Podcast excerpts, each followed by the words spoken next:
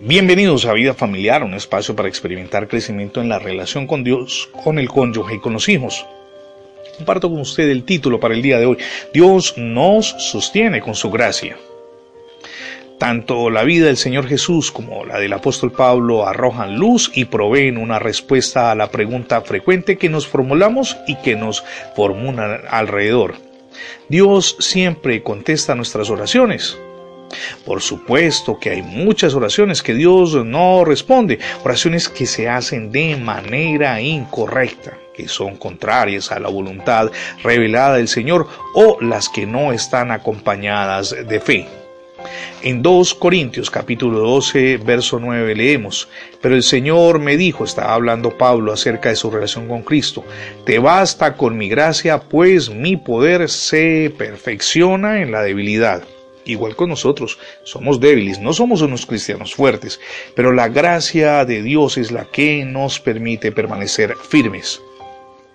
Hay muchas otras oraciones que son peticiones hechas de manera apropiada, elevadas en un espíritu correcto, oraciones las cuales a pesar de todo no tienen respuesta en la manera o en la medida que quisiéramos usted y yo como peticionarios.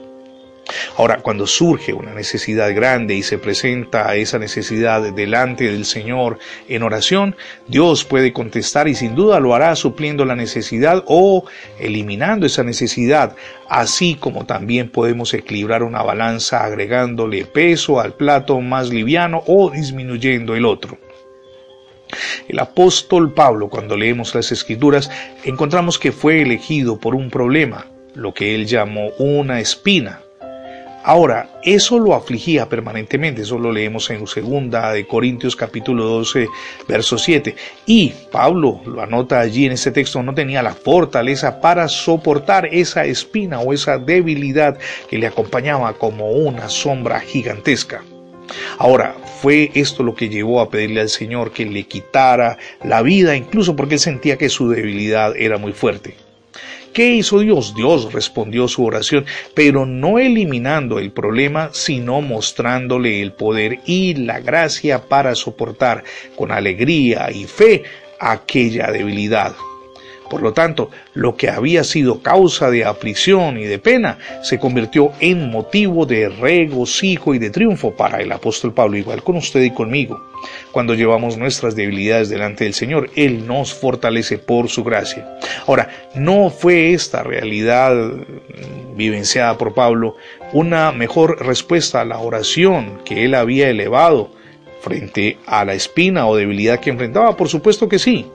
Ahora, si Dios le hubiera quitado esa debilidad, lo hubiera dejado expuesto al mismo problema cuando viniera la siguiente aflicción por el método que él quería, que era resolver su problema en sus fuerzas. Pero Dios lo liberó de una vez y para siempre de toda opresión de pruebas similares en el presente, pero también en el futuro. ¿Por qué? Por la gracia de Dios que nos fortalece en la debilidad. De ahí que Pablo pudo exclamar con el aire de triunfo que invadía su corazón. Por lo tanto, gustosamente, dice Pablo, haré más bien alarde de mis debilidades para que permanezca sobre mí el poder de Cristo. Esto lo leemos en 2 Corintios capítulo 12, verso 9.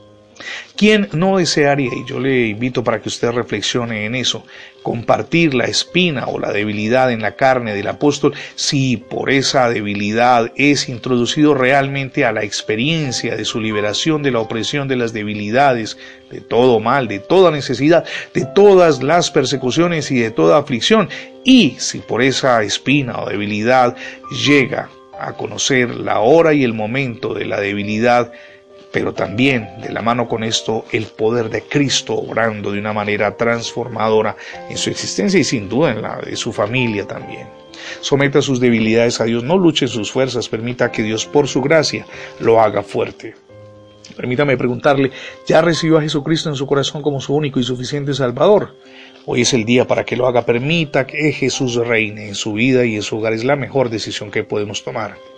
Gracias por escuchar las transmisiones diarias de vida familiar en la radio, pero también en el formato de podcast. Recuerde que ingresando la etiqueta numeral devocionales vida familiar en Internet tendrá acceso a todos nuestros contenidos digitales en más de 20 plataformas.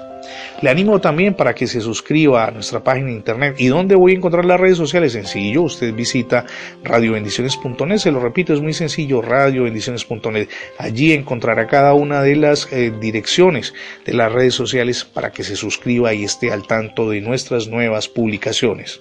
Somos Misión Edificando Familias Sólidas y mi nombre es Fernando Alexis Jiménez. Dios les bendiga hoy rica y abundantemente.